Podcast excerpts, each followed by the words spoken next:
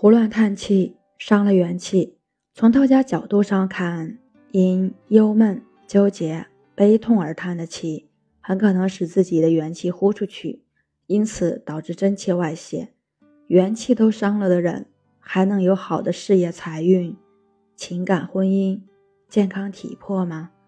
所以，朋友们要多感叹生活的美好，千万不要乱叹气，容易导致一叹穷三年。另外，我们从现实角度来说，叹存在恶性循环，因为不顺，所以叹气；因为叹气，选择放弃，所以没有激情，没有斗志，没有成就，得不到重视，缺少机会，导致更不顺。富贵的人要有富贵的心，要有富贵的嘴。人的嘴损福报是最厉害的，逞一时之快，但。后患无穷，嘴巴富贵者，往往子孙发达，门庭昌盛。我家乡有位老人很有口德，膝下成群，子孙都很贤明，这也是祖上阴德。所以人不要喊穷，喊穷的人就是不知足，或者要行善时舍不得拿出钱财来喊穷。这么一喊，上天。就把穷的资产给他了，结果越来越穷。那人要富贵，首先呢要知足，知足是一种成就相，对什么事情都要知足，慢慢的生活就会越来越富贵。争夺小利，输掉大福。人不仅对物质生活、钱财要很知足，同时对周围的人、事情都要知足。一个家庭中互相抱怨。互相看不起，慢慢的这个家庭就衰败了。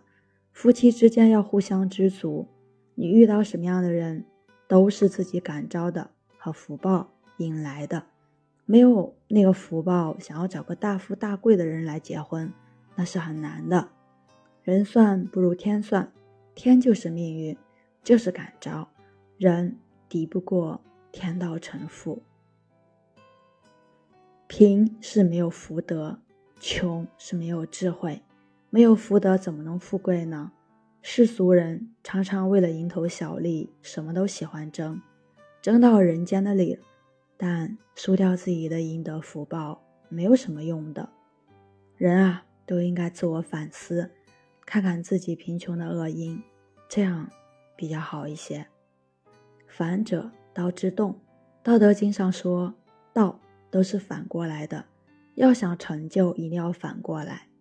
比如说，人人都以为只要为自己好，自己就会越来越好，殊不知，太为自己好的人，往往得不到福报，也会越来越差。相反的，不为自己好，想着为别人好，那上天反而不会亏待他，而他慢慢的就会越来越好。古人讲的。